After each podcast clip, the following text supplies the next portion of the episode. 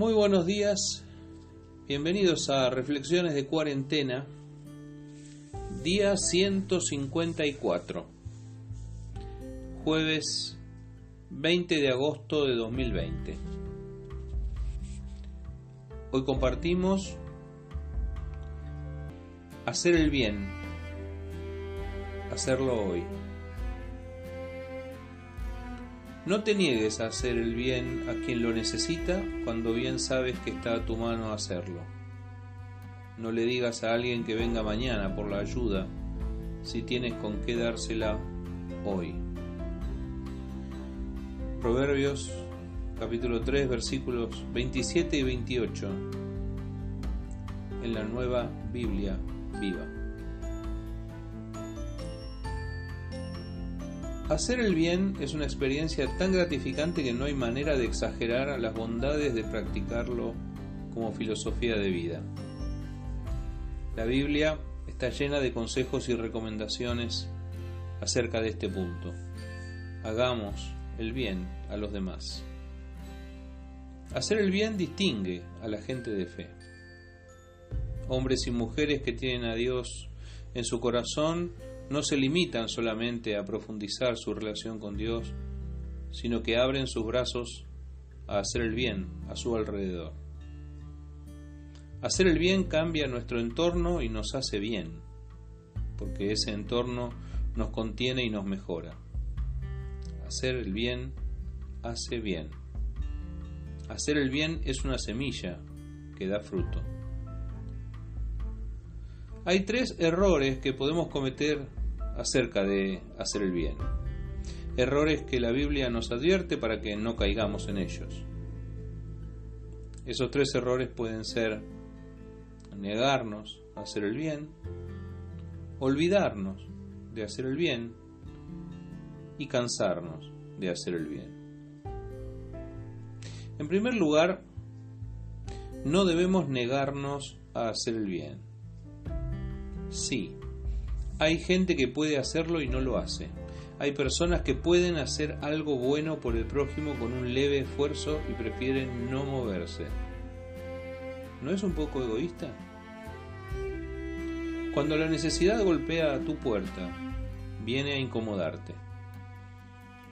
A veces tenés con qué ayudar, pero tus cosas parecen tan importantes. Hacer el bien está en tu mano el necesitado está frente a vos, pero podés negarte. Es muy fácil hacerlo porque, como no estás obligado, basta con patearlo para el otro día. Hoy no, vení mañana y vemos. Ahí se aplica el proverbio, si tenés con qué darle ayuda hoy, no lo hagas volver mañana. En resumen, y para remarcar, no te niegues a hacer el bien cuando esté a tu mano hacerlo. Para vos es mover tu mano. Para el necesitado le puede cambiar el día. En segundo lugar, no debemos olvidarnos de hacer el bien. Dios nos pide que no nos olvidemos de hacer el bien y si nos lo pide es porque en el trajín de la vida podemos llegar a olvidar al necesitado. Y no se olviden ustedes de hacer el bien y de la ayuda mutua, porque de tales sacrificios se agrada a Dios.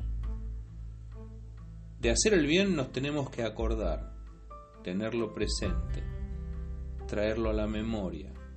Otra vez, el hacer el bien a veces puede representar cierto sacrificio, sacrificar algo de mi tiempo, algo de mis bienes, algo de mi comodidad. Pero de esos sacrificios que hacemos, Dios se agrada. Resuena aquí aquello de partir el pan con el hambriento. Por último, no debemos cansarnos de hacer el bien. Este es un consejo basado en la experiencia humana. Cuando vamos una y otra y otra vez con nuestra ayuda, corremos el riesgo de cansarnos. Cansarnos, bajar los brazos, dejar de hacerlo.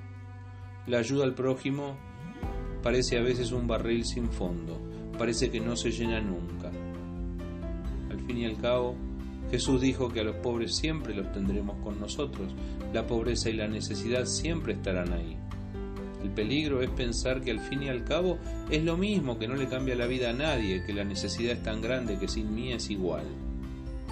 Y no nos cansemos de hacer el bien, pues a su tiempo, si no nos cansamos, segaremos. En resumen, no te niegues, no te olvides, no te canses de hacer el bien. Dicen los estudiosos que hacer el bien nos hace más felices, contagia a los demás, aumenta nuestra motivación, refuerza el sistema inmunitario, es placentero porque libera serotonina, mejora la vida de los demás y ayuda a reducir el estrés. Todo eso, hacer el bien. Si no te alcanza con el consejo bíblico, seguí a los especialistas. Y si no, seguí a tu corazón. Él te va a llevar por el camino del bien. John Wesley, el fundador del metodismo, dijo, haz todo el bien que puedas, por todos los medios que puedas, a todas las personas que puedas y tanto como tú puedas. No te niegues, no te canses, no te olvides. El bien es una puerta que se abre para otros y para vos. Que Dios te bendiga.